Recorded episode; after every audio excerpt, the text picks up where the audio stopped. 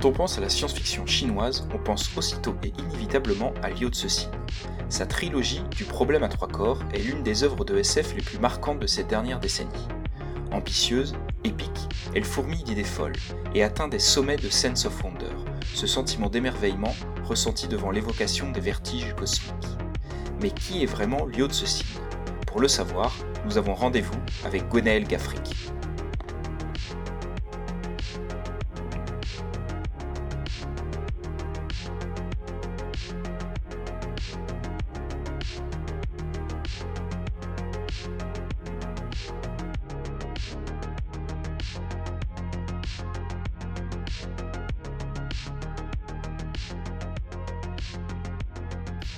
Gaffric, bonjour. Bonjour. Alors vous êtes docteur en études chinoises et transculturelles, maître de conférences à l'Université Lyon 3 et on vous connaît également pour votre travail de, de traducteur. Euh, c'est de ça dont on va parler aujourd'hui, puisque vous êtes le traducteur en France de Liu Cixin. Alors pour ceux qui ne le connaissent pas, loué soit-il, puisqu'ils vont découvrir une œuvre assez, assez incroyable. Euh, Liu Cixin est probablement l'auteur de SF chinois le plus populaire, surtout grâce à déjà culte trilogie du problème à trois corps, publiée en France aux éditions Actes Sud. Alors merci Gonal d'avoir répondu à mon invitation. On va éviter de spoiler dans la mesure du possible, sauf vers la fin de l'épisode où on pourra, se lâcher un petit peu plus. On préviendra évidemment nos auditeurs au préalable. Alors tout d'abord, euh, sur le statut de l'auteur, dans, un article publié par la revue euh, Res Futurae, vous écrivez que le statut de l'œuvre de Liu Cixin est tel qu'on peut quasiment parler d'une science-fiction chinoise pré- et post-trilogie des, Trois Corps. À quoi elle ressemblait la SF en Chine avant, euh, avant sa publication? Oui, alors en fait, il y a une double dimension, c'est-à-dire que quand euh, c'est un terme que d'ailleurs je reprends, j'utilise, qui a été utilisé par un autre écrivain de science-fiction chinois qui s'appelle Chen Qiufan, et qui évoque voilà cette, euh, cette période post-Santi, euh, donc post-trois corps. En fait, il y a une double dimension. Il y a une dimension à la fois euh, interne à la science-fiction chinoise, où la trilogie hein, qui a été publiée entre 2006 et 2010 a eu un impact important. Et puis il y a un deuxième effet qui est celui de la reconnaissance, on va dire internationale, qui a des effets en fait des retombées d'une certaine manière sur le, le champ de la littérature de science-fiction en Chine à partir de 2015. Et donc, en fait, ce double effet fait qu'on peut vraiment parler d'un avant et d'un après. Alors, pour ce qui est de l'avant, euh, alors, bon, c'est un peu compliqué de, résumer en quelques traits ou en quelques phrases euh, l'histoire de la science-fiction en Chine. C'est un genre qui, euh, à plusieurs reprises de l'histoire du XXe siècle, et même de la fin du XIXe, a été souvent lié à des projets politiques. Donc au début XXe, il y a eu un usage politique de la science-fiction pour essayer de construire une nation moderne, scientifique, donc qui s'appelait pas forcément encore science-fiction à l'époque, mais euh, merveilleux scientifique. Enfin, on a, on a en tout cas essayé d'allier euh, science et fiction pour euh, construire une nation chinoise moderne à venir. La science-fiction, elle a été au service d'une certaine manière du pouvoir à d'autres moments de l'histoire de la Chine moderne, pendant la période maoïste notamment. Et puis, elle a connu quelques, quelques péripéties aussi dans les années 80, où on estimait qu'il s'agissait de pollution spirituelle venue de l'étranger. Et donc toute cette histoire un peu particulière d'histoire politique de la science-fiction en Chine euh, bah, a connu un nouvel épisode avec euh, la publication de cette trilogie qui a eu un, gros succès dès sa parution en fait en chinois euh, entre 2006 et 2010 hein, dans ces eaux-là. Et puis pareil, comme je l'évoquais tout à l'heure, on est fait un peu boomerang après ça le fait qu'elle ait été légitimée d'une certaine manière en tant que classique de la SF au-delà des frontières chinoises. Mmh mmh alors vous le disiez, la trilogie a été publiée entre 2006 et 2010 en Chine, et le premier tome est sorti en France en, 2016. Euh, qu'est-ce qui s'est passé entre-temps, ou, autrement dit, comment Liu Cixin est-il euh, est sorti des frontières chinoises? Alors je pense que ça s'est fait, euh, disons qu'il faut considérer effectivement le champ de la traduction de science-fiction à un niveau mondial, en l'occurrence, surtout pour ce qui est des littératures de science-fiction non anglophones. Ce qui, je pense, l'a fait découvrir au-delà des frontières chinoises, c'est avant tout sa traduction en langue anglaise alors ça ne veut pas dire pour autant euh, qu'il était inconnu au bataillon avant ça. Je pense qu'il a précipité euh, ces nombreuses traductions hein, maintenant dans, plusieurs langues étrangères. Euh, c'est avant tout, à mon avis, voilà, sa traduction en langue anglaise, le prix Hugo qu'il a obtenu en 2015, donc pour la traduction anglaise du premier tome, qui a ensuite, voilà, c'est un peu un effet d'emballement avec euh, des VIP qui en ont fait la promotion, des lecteurs VIP comme Obama notamment, euh, le fait qu'il y ait des, tentatives, en tout cas actuelles, d'adaptation en série. Et puis, par effet, là encore une fois, boule de neige, de nombreuses traductions en langue étrangère, et puis un regard plus, voilà, plus intéressé et plus, plus international sur ce qui se fait en Chine en matière de science-fiction. Alors après, qu'est-ce qui a fait basculer cette œuvre en traduction anglaise? Je pense que c'est lié aussi au, au, monde de la science-fiction américaine en ce moment, avec une présence de plus en plus visible des, écrivains sino-américains notamment, donc de Canio, mais c'est pas le seul, euh, qui euh, voilà vont, vont s'inspirer aussi de thématiques euh, supposées chinoises, vont enrichir la littérature science-fiction américaine de ces de ces particularités culturelles. Donc ça s'inscrit aussi, je pense, dans un contexte littéraire américain, mais qui a des effets aussi au-delà. Mmh Ken Yu, qui est d'ailleurs le traducteur en anglais de, euh, de Liu Cixin. Voilà, c'est ça. Alors je pense qu'aussi ça, ça, s'inscrit dans une époque, c'est-à-dire dans un contexte socio-historique où on s'intéresse de plus en plus à ce que la Chine a à dire sur l'avenir, où on se représente effectivement la Chine comme étant une nation inscrite dans le futur.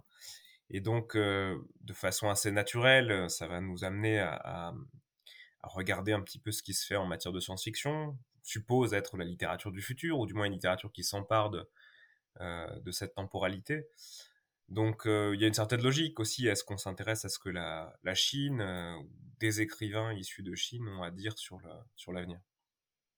Mmh oui, tout à fait. De votre côté, Gonal, à quel moment est-ce que vous avez découvert Liu Cixin et qu'est-ce qui vous a plu dans, son, dans son œuvre? Alors, je ne saurais pas dire la date exacte. Euh, je pense que c'est un tout petit peu après la parution en livre euh, de la trilogie. Euh, bon, moi, je lis de la science-fiction depuis longtemps, en fait. en 2010, je pense, au moment où est paru le, le troisième tome, je venais d'entrer en doctorat pour ma part, donc j'avais des tas de lectures. La thèse, c'est un moment où on lit énormément. Donc c'était un peu une combinaison de ça, de mes lectures de science-fiction parce que je suis passionné et le fait que ce soit en langue chinoise. Ça n'avait rien à voir avec mon sujet de thèse, évidemment. Mais ça, ça m'avait été conseillé par plusieurs amis, en fait. en disant, ouais, ça, c'est vraiment incontournable. Donc voilà, je pense que je l'ai lu à peu près, voilà, ça devait être 2011 ou quelque chose comme ça, donc pas très longtemps après sa parution en chinois.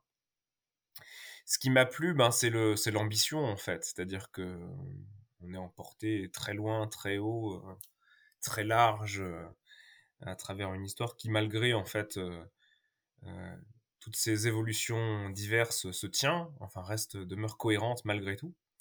Donc euh, sans forcément tomber dans une forme d'essentialisme culturel qui serait uniquement voilà, de donner à voir euh, ce que la Chine pense, ce que la Chine dit, on est, on est quand même au-delà de ça. Donc euh, ouais, c'est assez vertigineux tout de même. Je pense qu'on le ressent, on le ressentait dès la lecture en chinois, dès ma première lecture en chinois. Ok, ouais. Euh, et j'ai lu qu'avant même l'apparition anglaise, vous aviez proposé à des éditeurs français la, traduction. Euh, euh, c'est bien ça? Pourquoi, pourquoi vous avez essuyé un refus à, l'époque? Ce serait peut-être davantage à eux de le dire. je pense que ça fait un petit peu peur, hein, un éditeur, faut pas se cacher. Hein. On arrive avec une trilogie de je sais pas combien de pages, 2000 pages sur la table, en langue chinoise, sans, sans avoir la possibilité de consulter quoi que ce soit autour de cette trilogie, parce qu'il n'y avait pas d'article en anglais sur le sujet, évidemment, elle n'était pas traduite en anglais. Les éditeurs, les éditeurs français, généralement, les éditeurs d'imaginaire en particulier, euh, ben, lisent pas le chinois. Donc, bon, on peut faire confiance aux traducteurs éventuellement. Je n'étais pas un traducteur ultra célèbre euh, à ce moment-là, mais même un traducteur euh, un peu reconnu, c'est pas facile d'arriver à vendre comme ça, sur la base d'un synopsis et d'un petit extrait de traduction, quelque chose qui fait 2000 pages. Euh, quand on sait combien c'est compliqué hein, de publier des séries, euh, publier des ouvrages d'ailleurs euh, qui sont pas en traduction, qui sont pas traduits de, l'anglais. Donc je pense que c'était un peu vertigineux pour le coup aussi pour ces éditeurs de s'embarquer dans dans cette aventure. Mais bon, force est de constater que ça a marché par la suite tout de même. Donc voilà. Mais j'avais pas proposé Actes Sud à l'époque. Je m'étais plutôt tourné vers des éditeurs indépendants de l'imaginaire. Ok, plus orienté vers la, vers la SF, très bien. Mm. Ouais. Euh, est-ce que vous avez eu des contacts avec, euh, avec l'auteur ou bien, euh, ou bien avec le traducteur de la version anglaise, donc Ken Liu? Oui, alors avec les deux, malheureusement, j'ai jamais eu l'occasion de rencontrer Liu Cixin de visu, en vrai. c'est mhm. rare, en fait, parce mhm. que les, les, écrivains, les écrivaines que je traduis et qui sont vivants, il y en a qui sont plus là, mais on a un rapport assez assez amical avec la plupart d'entre eux. J'ai déjà eu l'occasion de les rencontrer, d'avoir des discussions assez prolongées. Cixin, c'est un peu moins le cas. Bah, il est très sollicité, en fait. Euh, moi, j'ai eu enfin, des difficultés à retourner en Chine aussi ces dernières années pour plusieurs raisons, encore plus ces deux dernières années. Donc, on s'est jamais eh rencontré. Lui est très, très occupé. Et puis, j'ai pour habitude, en fait, d'assez peu solliciter l'auteur sur ses textes lui-même. À moins qu'il y ait vraiment une difficulté majeure, euh, et encore, généralement, c'est des points de détail. Euh, des citations qu'il faudrait retrouver ou des, ou des noms de personnages qui seraient très peu transparents. Sinon, j'interroge assez peu les écrivains ou les écrivaines que je traduis sur le, leur texte. Mais c'est plutôt, voilà, essayer de faire leur connaissance, de comprendre leur rapport au monde, leur rapport à la littérature. Donc, on parle plus facilement, en fait, d'autres textes qui sont pas les leurs. Donc, finalement, sans ce rapport amical qui a pu se créer euh, au fil des années, euh, ça a été plus voilà ça a été plus compliqué en fait de l'interroger sur d'autres choses. Par mail c'est compliqué d'arriver à interroger quelqu'un sur sa conception du monde ou de la littérature. Donc on a finalement échangé à, quelques reprises hein. il y a eu cette question notamment sur le titre du troisième tome euh, en traduction française. Mais euh, assez assez peu finalement. Même si voilà on a eu l'occasion d'échanger peut-être à une dizaine de reprises en tout en plusieurs années et puis concernant Ken Liu, on a dû échanger à une ou deux reprises. Une fois, c'était vraiment pour faire connaissance et euh, partager certaines euh, expériences de traduction. C'est quand même une aventure de longue haleine. Et puis une deuxième fois, parce que je lui ai piqué une, une de ses traductions. Enfin, piqué. Je lui ai piqué la traduction d'un néologisme. Euh, globalement, moi, je regarde pas en fait la traduction en anglais pendant que je traduis. Ouais. ok pour pas être, euh, alors c'est un, mot un peu fort, mais pour pas être contaminé par la traduction, effectivement, pour garder en fait un éventail euh, très large de possibles.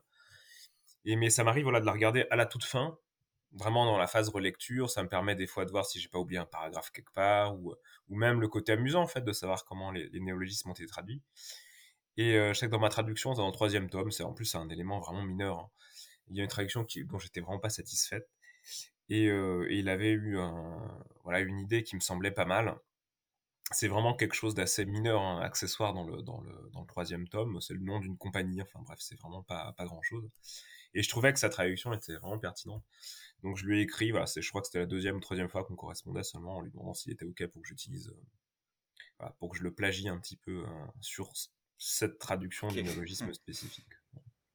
Ouais, il y a des différences mineures et majeures dans, dans le cas de la traduction, mais c'est vrai que le, pour le coup, le titre du troisième tome, il me semble, est complètement différent en, anglais. Hein. Il s'appelle la, mort immortelle en français. Ouais. je crois qu'il est complètement, et, complètement différent dans sa version, version anglaise, hein, c'est ça? Alors en anglais, c'est Death's End, donc littéralement la fin de la mort, si on veut. pour voilà, pour l'info, en fait, en chinois, c'est une expression en quatre caractères. C'est c'est-à-dire littéralement, hein, le dieu de la mort vit éternellement. C'est très littéral. Euh, cette expression dieu de la mort en fait renvoie pas à une divinité particulière, c'est un peu comme si on personnifiait la mort avec une majuscule, quoi. Euh, la mort comme étant un concept. L'idée derrière, alors je vais pas spoiler évidemment, mais dans le troisième tome, voilà, on, nous présente l'idée selon laquelle il y a une seule chose qui reste impermanente, qui reste éternelle, qui reste euh, finalement éternellement vraie et, et stable, c'est la mort. C'est l'idée en gros. D'où cette idée de mort immortelle. Euh, en anglais, je pense qu'ils ont fait le choix, peut-être que ça leur plaisait pas trop, hein, cette idée d'Immortal Death. Donc ils ont fait le choix de Death End, qui est peut-être un jeu de mots avec Dead End aussi, sans doute.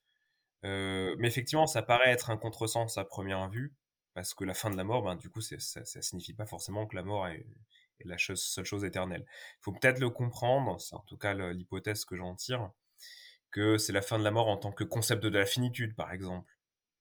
Mais bon, ça me dérangeait un petit peu de traduire ça comme ça en français.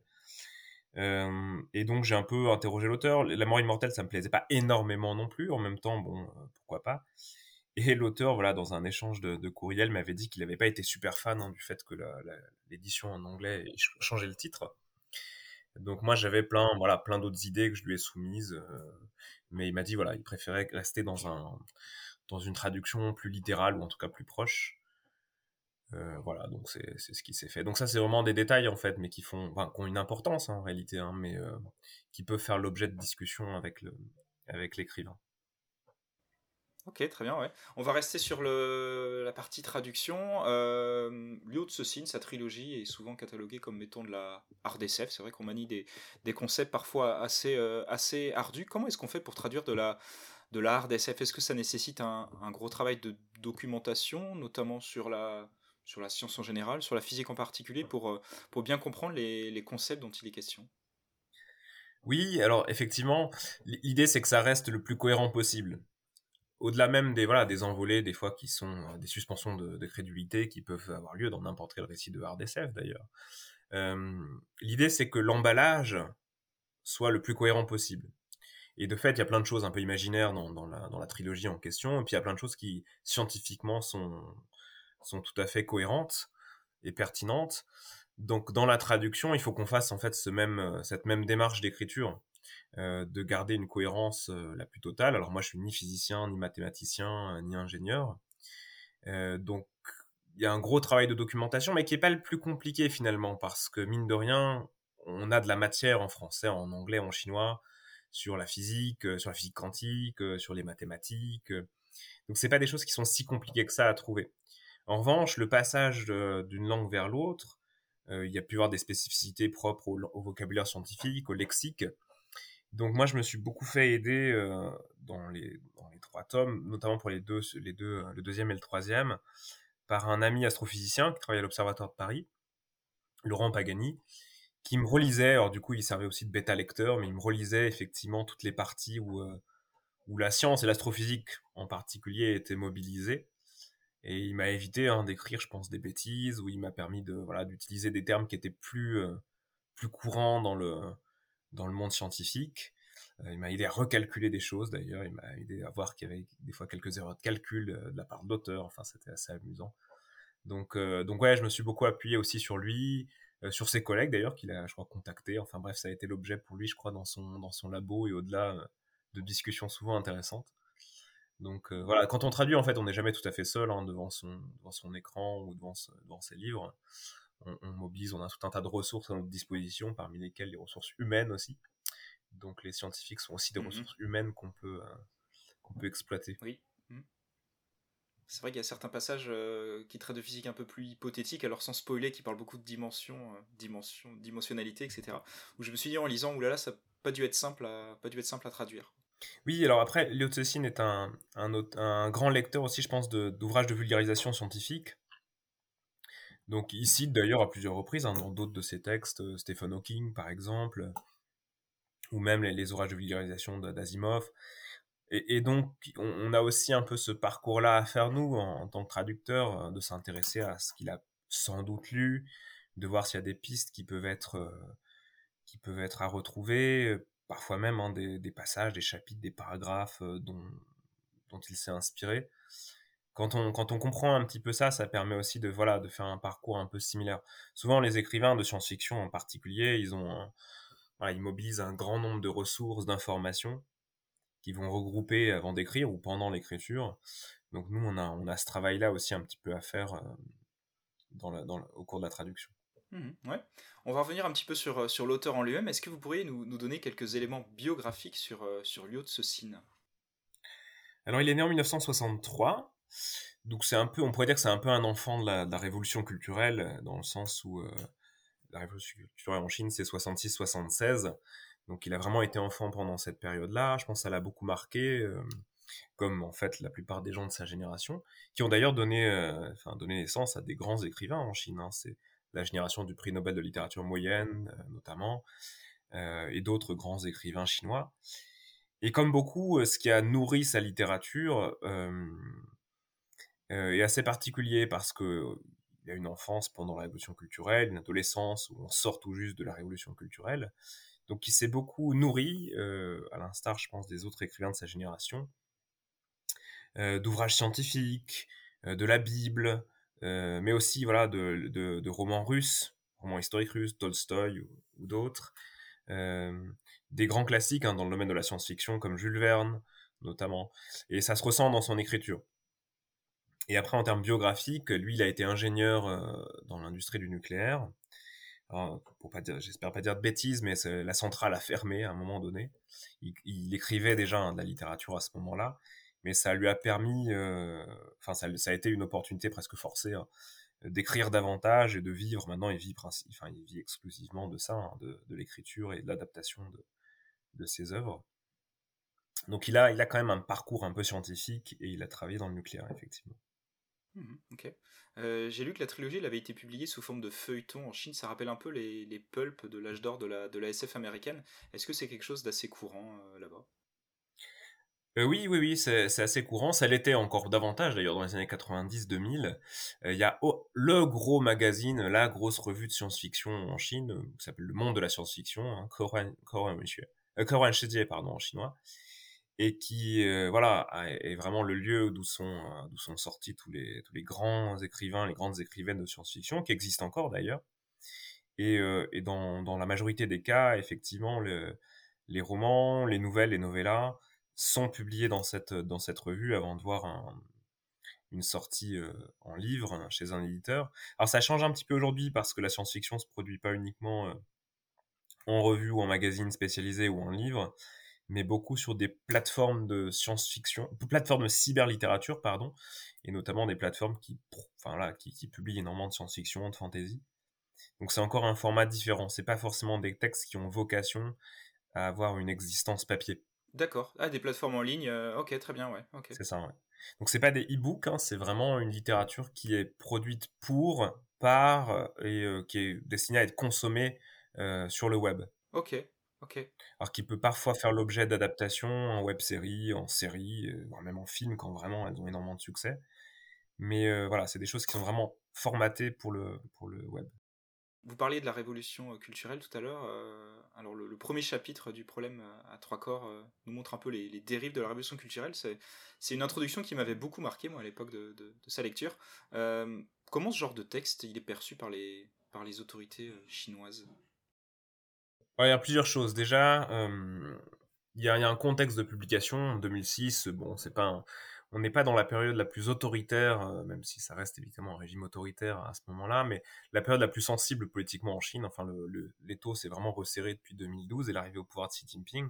En 2006, il y a toujours de la censure évidemment, mais c'est peut-être moins moins sensible qu'aujourd'hui.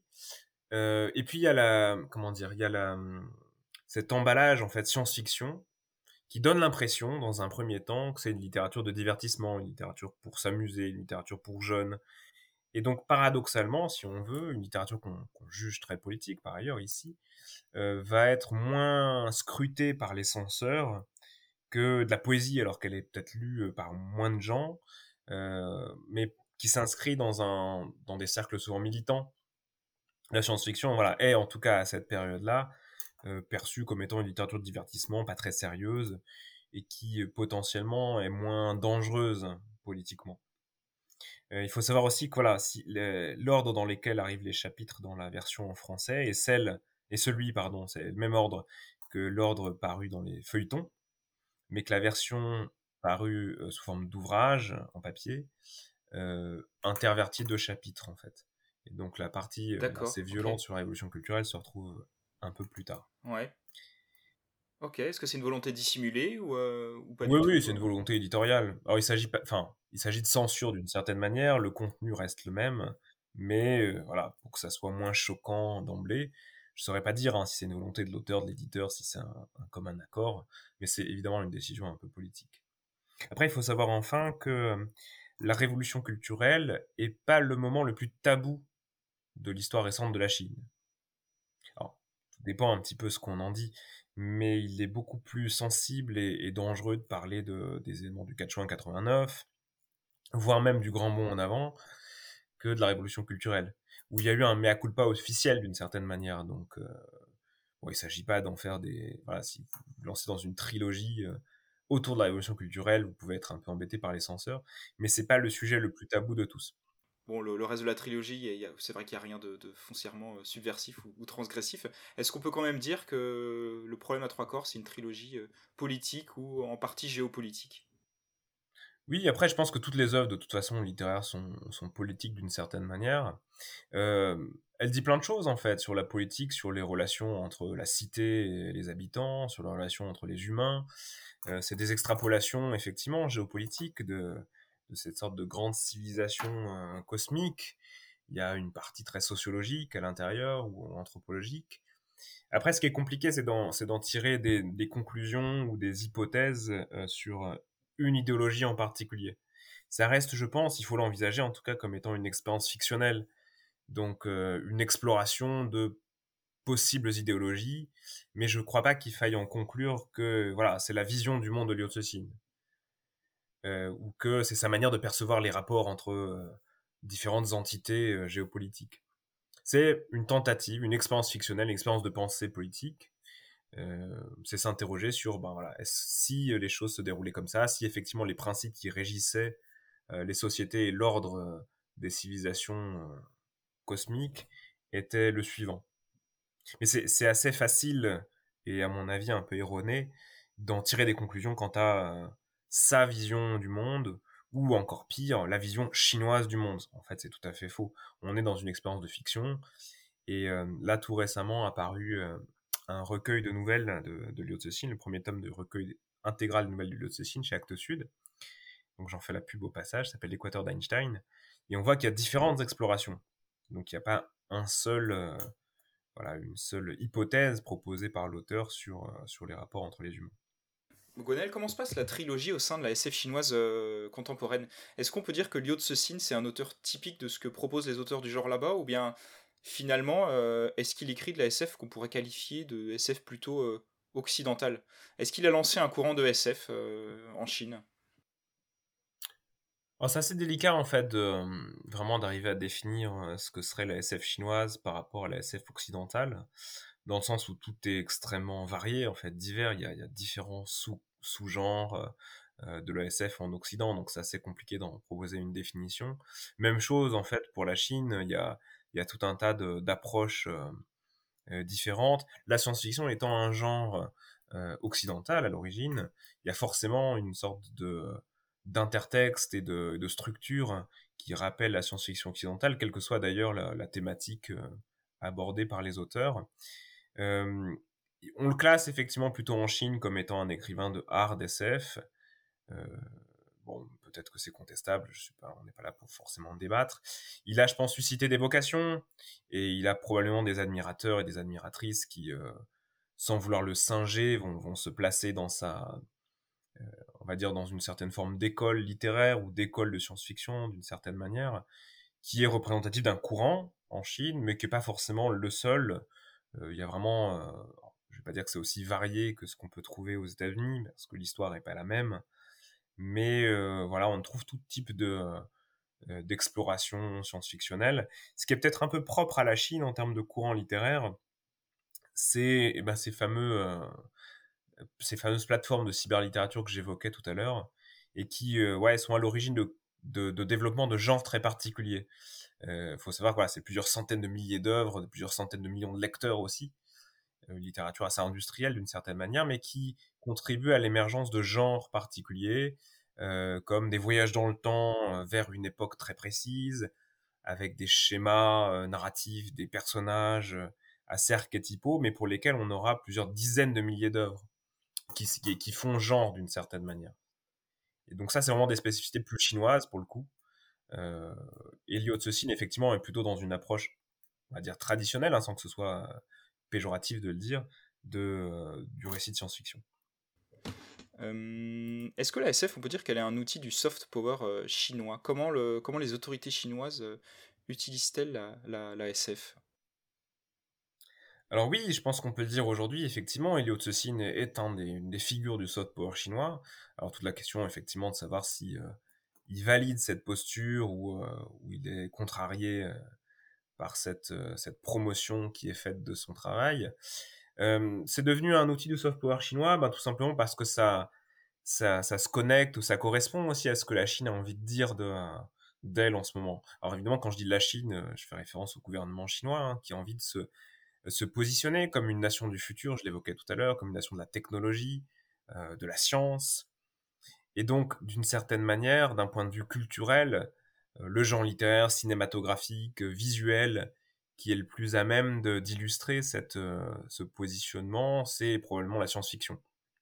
C'est en ce sens que la science-fiction, l'industrie de science-fiction cinématographique, par exemple, va être beaucoup plus mise en avant depuis quelques années. C'est la raison pour laquelle on va davantage subventionner des, traductions ou des rencontres ou des déplacements à des festivals euh, pour des écrivains, écrivaines de science-fiction chinois. Donc il y a cette, cette correspondance supposée entre une littérature qui traditionnellement hein, évoque le futur, la technologie, la science, et, un discours qui, est celui de la Chine, hein, d'être une solution pour le monde de demain. Mmh. Un, truc qui m'a assez marqué aussi, c'est que la quatrième de couverture de l'édition française, elle, spoil quand même pas mal le roman. pourquoi? Alors là, moi, je suis, je suis pas le, mieux placé pour, pour répondre à la question. Euh, effectivement, j'ai vu que ça avait fait l'objet de pas mal de critiques euh, de lectrices et de lecteurs. Euh, alors bon, si, j'essaie de me faire un petit peu l'avocat du diable, je dirais qu'il y, a une question de comment est-ce qu'on perçoit cette œuvre au premier abord. Ce qui n'est pas évident, et d'ailleurs c'était un, des, sujets que j'avais abordé tout à l'heure, on arrive avec une trilogie comme ça de science-fiction chinoise. Comment est-ce qu'on arrive à susciter l'intérêt des lecteurs? Et, vous l'avez lu, le, premier tome va assez lentement en réalité et, prend du temps avant d'arriver à un petit peu au shift euh, ou au, point de départ d'un récit qui va être un récit de science-fiction. Peut-être hein, que l'éditeur euh, a, souhaité d'emblée euh, marquer d'une certaine manière, inscrire la trilogie dans un, ce genre qu'est la science-fiction. Et du coup, il en a peut-être dévoilé un peu trop sur, sur ce qu'allait suivre. Ce qui n'est pas évident non plus, c'est que on s'en rend compte, je pense, à la lecture de la trilogie, le premier tome est une simple introduction à, la suite finalement. Euh, donc peut-être que c'était voilà cette ambiguïté là qui euh, qu'il fallait euh, il fallait lever, je sais pas. Mmh, mmh. C'est peut-être une, hypothèse. Oui, c'est vrai que pendant une, au moins une bonne moitié du, premier roman, on, sait. Alors c'est très accrocheur, c'est super, mais on sait pas trop où ça va effectivement. Mmh.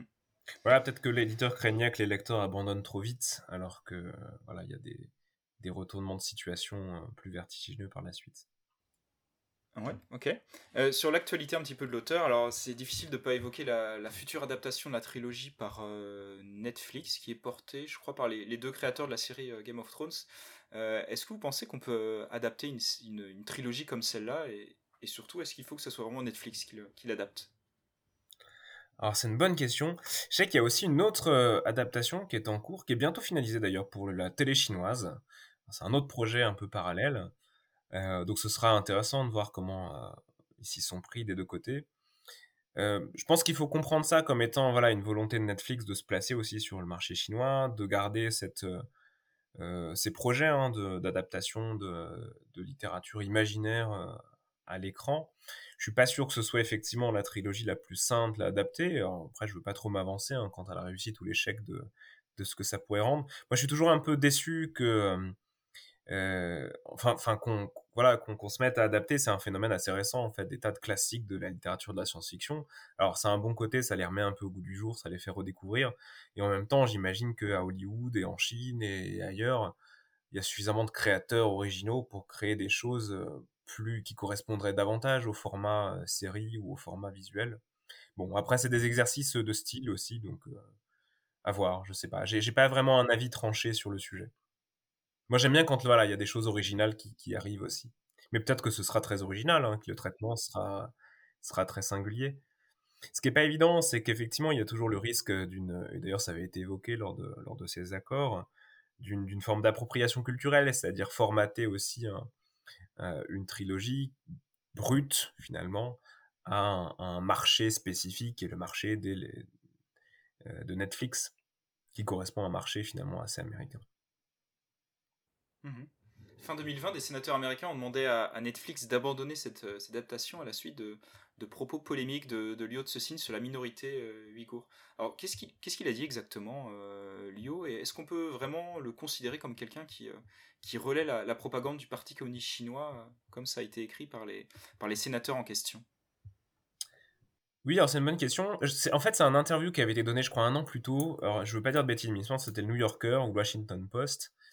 Euh, bah justement, en fait, dans le contexte de, euh, de la visibilité accrue de Liu Cixin euh, à l'étranger, aux États-Unis en particulier, et la journaliste qui l'avait interrogé, bon, il était allé un peu avec les gros sabots, avec ces questions qui préoccupent effectivement les médias étrangers, puis pas que les médias, évidemment, hein, qui est la question de la répression terrible actuelle contre la, la minorité ethnique ouïghour, et qu'il avait directement interrogé sur le sujet. Et donc lui, en gros, en substance, hein, ce qu'il avait répondu à l'époque, était concrètement hein, le, le, ressucé de la propagande chinoise en la matière, à savoir, je préfère voir des mmh. terroristes en prison que, que potentiellement attaquer nos métros et nos, et nos centres commerciaux. Mmh je, simplifie, hein, il faudrait vérifier exactement, mmh mais qui est en gros l'argument, l'argument du régime pour justifier la présence de ces camps, de ces camps d'internement. En soi, c'est effectivement un discours qui est tout à fait officiel et, même, on va dire, dominant en Chine. C'est-à-dire qu'en fait, il y a une majorité de Chinois qui acceptent tout à fait hein, cette, cet état de fait et cette, mmh ce discours, cette rhétorique sur les Ouïghours. Là où c'est compliqué et où il y a une couche de complexité supplémentaire, euh, alors déjà, il y a le contexte américain, c'est-à-dire qu'on est en 2020, pourquoi est-ce qu'on ressort cette, cette interview à ce moment-là? Ce sont des sénateurs républicains qui lancent cette pétition contre Netflix, plutôt jugés démocrates, on est en pleine élection présidentielle aux États-Unis, où la question de la Chine est centrale. Donc c'est pas tout à fait innocent hein, de, remettre ça, euh, de remettre ça en contexte. Et puis, il faut aussi imaginer hein, que Liu Cixin est devenu euh, avec son, son, aval ou pas, d'ailleurs, peut-être malgré lui d'une certaine manière, euh, cette figure du soft power chinois qui se retrouve régulièrement mise en avant de façon officielle à l'étranger. Et donc, il faut aussi s'imaginer, euh, voilà, quels, quels effets aurait eu une réponse trop à l'écart de, de, la position officielle du régime? J'imagine difficilement qu'il voilà, accuser son gouvernement de, euh, de mettre en place un génocide à l'égard d'une minorité ethnique du pays. Enfin, il faut s'imaginer qu'il ne serait pas rentré chez lui après, qu'il n'aurait pas revu sa famille. Euh. Mm. Donc c'est aussi délicat hein, d'arriver à, tirer des conclusions hâtives.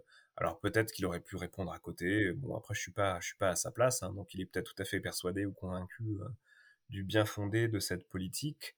Mais voilà, je pense qu'il y a plusieurs strates de complexité à prendre en considération. S'il voulait rentrer chez lui et revoir sa famille, il n'avait pas trop, euh, il n'avait pas énormément d'options à, sa disposition en répondant à cette question. Mais c'est pas un écrivain dissident pour le coup, hein, et clairement, il se positionne absolument pas comme ça. Mmh Euh, vous avez traduit également, euh, Gwenel, en, 2020, euh, La rédemption du temps de Baishu, j'espère que la prononciation est plus ou moins correcte, qui, se passe dans le, qui se passe dans le même univers que la trilogie des Trois Corps. Est-ce qu'on assiste à la naissance d'un univers étendu? Alors oui, et en fait, il existe déjà d'une certaine manière cet univers étendu. Il y a pas mal de fanfics euh, autour de la trilogie euh, en Chine. Ce qui a été un peu particulier avec ce, avec ce roman, qui est écrit par un écrivain de science-fiction, qui était jeune à l'époque, mais qui, euh, qui est maintenant un écrivain de science-fiction établi en Chine. Il a ses propres textes, en fait, il a reçu de prix littéraires, il a été traduit en anglais par ailleurs. Enfin, je veux dire, au-delà hein, de, ce, de ce roman de, de fanfiction. Donc c'est quelqu'un qui est devenu l'ami de l'auteur, enfin de Liu Cixin, et qui, alors c'est amusant, qui a, publié, enfin, qui, voilà, qui a, dévoré la trilogie et qui a eu envie d'écrire quelque chose après, qui a eu un certain succès, c'était publié en ligne d'abord, et l'éditeur de Liu Cixin lui a proposé voilà, de publier ce roman. Et alors les fans de Cixin lui en ont un peu voulu, parce que je crois qu'à l'occasion d'un interview ou quelque chose comme ça, on, avait interrogé Liu Cixin sur sur cette fanfiction, et il avait dit que ça lui avait un peu coupé l'herbe sous le pied, parce que peut-être qu'il aurait écrit d'autres choses sur le sujet, mais maintenant que c'était fait, il avait plus trop envie. Ah certains fans ont, un peu reproché à Baoshu d'avoir écrit ce roman. Je suis pas sûr qu'il aurait continué à écrire sur le sujet, à Liotocine, et puis finalement c'est pas plus mal, ça, ça renforce le côté un peu euh, euh, mythologique, euh, mythe fondateur de, de, la trilogie. Mais il y a d'autres récits, hein, c'est pas le seul, de fanfiction autour de la trilogie des Trois Corps. Ok, ouais. J'ai vu qu'il existait même un, restaurant inspiré par la trilogie à Shanghai. Qu'est-ce qu'on y mange là-bas des, des intellectrons? Eh ben, j'avoue que je sais pas. Je, je sais qu'il existe, mais j'ai jamais eu l'occasion d'y aller. Je sais même pas s'il existe encore en fait. Euh, mais il y en a peut-être d'autres ou des, bars ou des, choses comme ça. Euh, et ce sera peut-être encore plus le cas une fois qu'il y aura eu des adaptations visuelles, cinématographiques ou en série. bon, j'imagine qu'il y a un côté un peu futuriste. peut-être qu'on on boit, euh, on boit des boissons colorées. Enfin voilà, je sais pas exactement euh, ce qui est servi euh, sur place. Il est assez peu question de gastronomie dans, dans la trilogie, donc c'est compliqué d'arriver à retrouver des recettes originales. Oui, tout à fait, complètement. vous parliez tout à l'heure de l'Équateur d'Einstein, donc le recueil de nouvelles, le, le, premier tome hein, du recueil de nouvelles qui, qui, vient de paraître aux éditions Actes Sud. quel est le contexte derrière l'écriture de ces nouvelles Quand et comment ont-elles été publiées en Chine? Alors c'est c'est deux recueils, il y en a un, il y a un deuxième tome à venir qui reprennent la quasi-totalité des, des récits courts écrits par Liu Cixin. Euh, lui commence à publier à la toute fin des années 80, en fait, début des années 90. Euh, et ça suit un ordre chronologique, c'est-à-dire que vous allez découvrir dans les, dans, le, dans les deux tomes des, euh, voilà, des premières nouvelles de Liu Cixin jusqu'à ses nouvelles les plus récentes, qui sont pas si récentes que ça en fait. Il a très très peu publié après, après la parution de la trilogie, et qui pour la plupart, hein, la plupart de ces nouvelles ont justement été publiées dans cette revue que j'évoquais tout à l'heure, Le Monde de la Science-Fiction. Euh, et on voit, je crois que ce qui est intéressant, c'est qu'on voit son cheminement euh, littéraire, intellectuel. On voit aussi, et c'est ce que j'évoquais également tout à l'heure, que ben voilà, en fait, l'hypothèse de la forêt sombre, pour ceux qui ont lu la trilogie, est qu'une hypothèse euh, parmi d'autres proposées pour Liu et on se rend compte que c'est une hypothèse fictionnelle, que c'est absolument pas forcément une conception particulière du monde, même si elle est très intéressante à analyser. Et qu'en même temps, voilà, un grand nombre de ces nouvelles racontent un petit peu ce que sera euh, cette trilogie qui est en germe finalement dès ses premiers récits. Il y a aussi cette dimension, il faut comprendre qu'en Chine, euh, dans le monde sinophone d'ailleurs de manière générale, la nouvelle est absolument pas un genre euh, mineur comme elle l'est en, en Europe, en France en particulier. Avec l'exception de l'imaginaire où on a quand même un regard beaucoup plus bienveillant et plus intéressé à l'égard des textes courts, en science-fiction euh, notamment. En Chine, c'est un genre majeur, la nouvelle.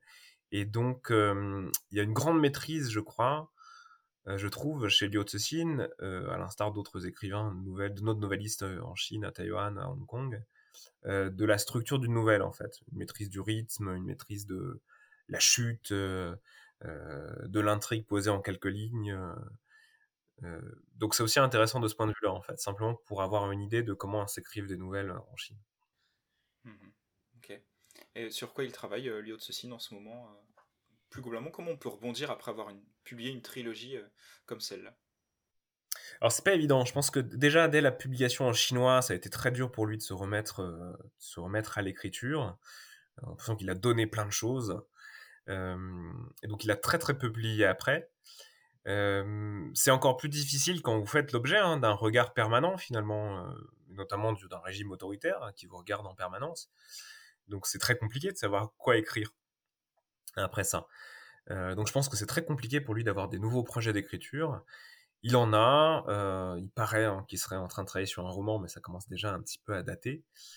Ben ne serait-ce que parce que vous savez que vous allez être épié d'une certaine manière, donc c'est très compliqué. Et puis il travaille beaucoup, je crois, à, l'adaptation de certains de ses récits euh, en série, en bande dessinée, euh, au cinéma, donc ça, je pense que ça l'occupe pas mal. Il est, j'imagine, très sollicité hein, en Chine comme à l'étranger euh, pour participer à des forums, des inaugurations de télescopes, enfin bref, il est, il est quand même assez occupé. Donc il a peut-être moins le temps et moins d'espace dans tous les sens du terme pour, pour écrire la littérature. Ok. Est-ce que ça vous agace qu'on résume parfois Liu Cixin à euh, l'auteur de SF chinois, entre, entre guillemets, euh, dans les articles qui lui sont consacrés? Et d'ailleurs, euh, ce podcast n'y échappe pas. On fait autant référence à sa, à sa, nationalité finalement qu'à son, qu'à son œuvre lorsqu'on parle de lui. C'est un peu inévitable. C'est aussi comme c'est aussi une des raisons pour lesquelles il est, enfin, il, a eu, bénéficie d'une telle visibilité. Là où il faut faire attention, même si c'est toujours, encore une fois, inévitable et qu'il faut le comprendre euh, dans le contexte actuel, c'est de pas en faire la voix de la Chine ou la voix d'une science-fiction chinoise. C'est-à-dire que chaque écrivain, écrivaine, que ce soit en Chine ou ailleurs, est déjà hétérogène lui-même en soi et dans son travail. C'est-à-dire qu'on peut tout à fait trouver euh, chez des tas d'écrivains, de science-fiction en particulier, des contre-exemples, des contradictions au sein, déjà même au sein d'une seule œuvre, mais au sein d'une d'un ensemble d'œuvres du même écrivain. Donc vous imaginez bien qu'à l'échelle de la Chine, c'est difficilement résumable en fait la science-fiction chinoise à Liu Cixin ou c'est compliqué d'essentialiser en fait la science-fiction chinoise à partir du cas d'un auteur, d'un texte en lui-même. Après, il est, il est évident que c'est c'est indispensable pour apprécier le travail, le comprendre, euh, de connaître son contexte de publication. Donc le contexte en l'occurrence c'est la Chine, c'est la Chine des années 2000, c'est un écrivain qui a vécu en tant qu'enfant la période de la révolution culturelle. Donc tout ça, c'est des éléments de, de compréhension qui sont indispensables. Mais voilà, il ne s'agit pas forcément de traits culturels ou civilisationnels. Je pense qu'il faut voilà, il faut comprendre euh, Liu Cixin, ses écrits, à travers leur contexte socio-historique, géographique, mais peut-être pas tant civilisationnel que ça. Très bien, Gonal, une mention d'avertissement maintenant pour, pour nos auditeurs. Euh, attention, on risque de, spoiler un petit peu plus.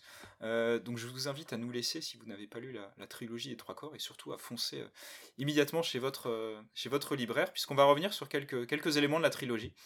Euh, alors dans, le premier tome, il y a cet étonnant jeu en, réalité virtuelle qui occupe une, large place, qui s'appelle d'ailleurs le, jeu des, trois corps. Euh, quand, on voit ce que donne le métavers euh, de Facebook et, qu'on compare avec ce que propose Liu Cixin dans, dans son roman, on se dit qu'on est en train de louper, quelque chose. Est-ce que Liu Cixin, d'une manière générale, est un auteur qui est techno-optimiste? Oui, clairement. et d'ailleurs, il s'est déjà exprimé à ce sujet, hein, et je crois même qu'il s'est exprimé il n'y a pas longtemps. J'aurais dû vérifier avant le podcast ce qu'il avait raconté sur le sujet, mais dans mes souvenirs, il a parlé du métavers euh, euh, de Zuckerberg mmh et il était plutôt optimiste et plutôt favorable. Ah Après, il faut toujours replacer hein, l'interview dans son contexte. Euh, bon, je ne sais pas s'il est interviewé par Facebook ou le discours peut changer. Mais de manière générale, il est, je pense, technophile, techno-optimiste et, et, il est confiant dans la capacité que peut avoir la technologie et la science, qui sont en fait deux choses différentes, mais il est confiant dans la capacité euh, de la science et de la technologie à, voilà, à produire un monde plus désirable. Et ça se ressent, je pense, dans son travail. Ce qui l'empêche pas, hein, comme des tas d'écrivains de science-fiction, de, mettre en garde ou de ou d'explorer les, effets potentiellement dangereux euh, de la technologie. Mais je pense que c'est un, oui, quelqu'un très optimiste à l'égard de la science et de la technologie de manière générale. Mmh dans, le deuxième tome qui s'appelle la, forêt sombre, on en a parlé euh, rapidement tout à l'heure, euh, ce deuxième tome nous propose une, solution au fameux, euh, au fameux paradoxe de Fermi, à savoir que pour une civilisation, dévoiler sa présence dans l'univers est, est, forcément dangereux parce que ça expose à devenir immédiatement la proie d'une autre civilisation plus avancé qui pourrait voir cette, euh, cette progression dans l'espace comme, euh, comme une menace. Et donc ça mène immédiatement à la, destruction de cette civilisation. Et donc l'univers serait donc comme une, une sorte de, forêt sombre où rôderaient des, chasseurs euh, un petit peu tapis dans l'ombre et, à l'écoute de la moindre menace. Est-ce que vous, pensez, euh, Gonel, qu'il faudrait éviter de, tenter d'entrer en contact avec des, civilisations extraterrestres, comme le suggérait d'ailleurs Stephen Hawking? Est-ce qu'il vaut mieux rester silencieux dans la forêt? Alors c'est une bonne question, je suis pas sûr d'avoir d'ailleurs une réponse vraiment pertinente à apporter au sujet. Ce qui est intéressant dans cette théorie, c'est que c'est à la fois euh, bon une métaphore du, colonialisme d'une certaine manière, parce que dans toute l'histoire humaine, euh, les entre gros guillemets évidemment les découvertes d'autres civilisations ou d'autres territoires se sont pas toujours super bien déroulées. Hein. Il y a eu des massacres orchestrés par, bah, par ceux qui avaient le, la violence la plus, euh, ou en tout cas le pouvoir le plus violent. Donc euh, effectivement, l'histoire de l'humanité euh, nous, accorde pas trop d'optimisme à l'idée que euh, si l'humanité demain se lançait à la, découverte d'autres vies extraterrestres, ça devienne pas finalement une conquête d'autres vies extraterrestres. donc on peut imaginer hein, sur ce mode anthropocentrique que les extraterrestres réagiraient un petit peu de la même manière hein, en, en annihilant ou en, ou en essayant de, contrôler euh, euh, la vie terrestre.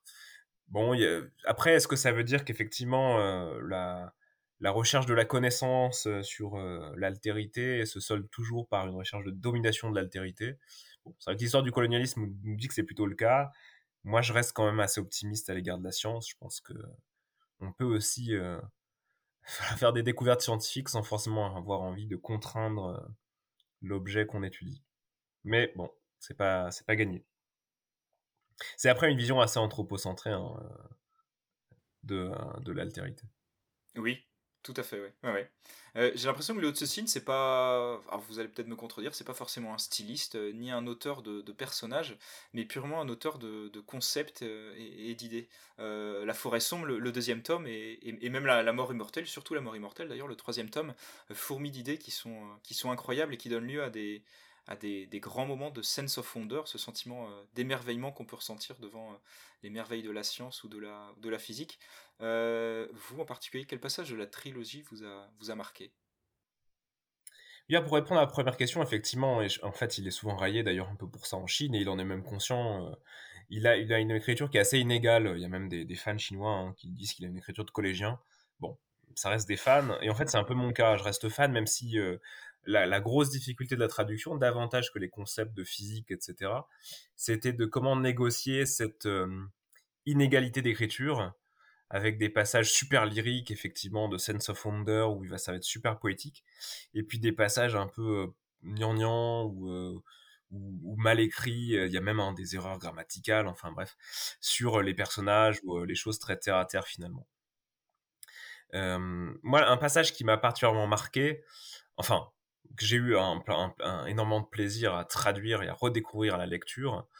Euh, bien, en a d'autres, hein, là je vous en dis un maintenant, mais ça sera peut-être pas pareil demain. C'est cette découverte de ces vaisseaux abandonnés dans le, dans le troisième tome, où il y a ces, euh, une sorte de tout petit dialogue en fait, où on a l'impression que l'humanité et cette intelligence extraterrestre euh, abandonnée un petit peu dans l'espace par, par leur créateur, euh, à la fois a du mal à se comprendre parce qu'en fait on n'est pas du tout sur un même régime conceptuel ou un même régime d'idées et en même temps euh, je sais pas nous, nous alerte nous informe sur les découvertes que va faire l'humanité par la suite et en fait en quelques dialogues en quelques lignes de dialogue euh, voilà se concentre euh, à la fois une découverte de l'altérité euh, linguistique aussi et puis en même temps une je sais pas un prémisse de de ce que sera l'issue du l'issue du roman Mhm. Et quel est votre tome préféré? Alors le troisième, euh, parce que bah, il déborde en fait d'idées, comme vous le disiez, il fourmille euh, de plein de choses, ça part dans tous les sens. Euh, on a l'impression que, je parlais tout à l'heure de ces nouvelles, on a l'impression qu'en fait avec les quelques petites idées avancées comme ça dans le troisième tome, il aurait pu écrire des tas de nouvelles ou de romans. J'ai pas l'impression qu'il a tout mis dans le troisième tome, et en même temps ça déborde tellement d'imagination que c'est un, un, pied à traduire et à lire. Je ah ouais, c'est vrai, c'est vrai qu'à chaque chapitre, je me disais, mais c'est pas possible, euh, enfin, comment il va faire pour rebondir encore là-dessus? Et il arrive toujours, toujours à rebondir, mais c'est vrai qu'au final, ça donne l'impression d'avoir une œuvre un peu définitive, et bah, ça rejoint ce que vous disiez tout à l'heure, c'est que comment, euh, comment derrière, en fait, on peut réussir à écrire autre chose, euh, si ce n'est en sortant de la SF quasiment, quoi, puisqu'on a l'impression que mm. tout a été dit dans, dans celui-là. Euh, Gonel, la vie ne se résume pas à l'iode de ce signe, il paraît. donc voici la question habituelle de, fin d'épisode. Est-ce que vous auriez un conseil culturel à, à partager avec nos, avec nos auditeurs? Oui, alors moi je suis traducteur de, de la littérature en langue chinoise, donc ça s'arrête pas à la Chine en fait. Donc moi j'invite euh, fortement les, les, auditeurs et les auditrices à découvrir toute la littérature en traduction depuis le chinois, mais qui vient pas forcément de Chine. Donc euh, peut-être quelques conseils euh, depuis la Malaisie, alors avec un détour par Taïwan, mais il y a des auteurs de Malaisie qui, qui sont d'expression chinoise. Il y a eu récemment le, le prix euh, de la littérature asiatique du musée Guimet, euh, qui a été accordé à un écrivain euh, sino-malaisien qui vit à Taïwan, qui s'appelle Nam Kim Chiu. Le roman s'appelle Pluie. C'est paru aux éditions Piquier, qui est vraiment intrigant. Et puis, toujours pareil, un auteur sino-malaisien aussi récemment paru, La traversée des sangliers, par Zhang Weixing, toujours chez Piquier. Le traducteur, c'est Pierre Monglim. Donc, je, je conseille cette lecture-là, cette découverte d'une autre forme de signité.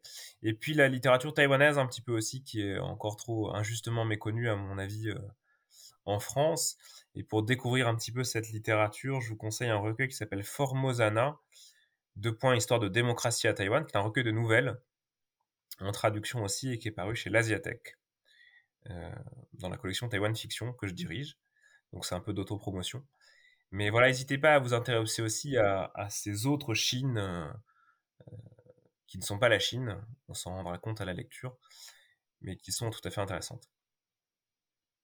Ok, très bien, parfait. Merci, euh, merci pour ces suggestions et merci euh, pour, euh, pour vos éclaircissements sur Lio de ce signe et pour nous avoir fait découvrir votre, votre travail. On va se quitter en musique avec un extrait d'un film euh, pas franchement foufou, une adaptation d'un, d'un, court roman de, de, de Lio l'adaptation de Terre errante, The Wandering Earth, qui est disponible euh, sur Netflix. Euh, merci à tous pour votre fidélité et à bientôt pour un nouveau rendez-vous dans la Lune. Merci.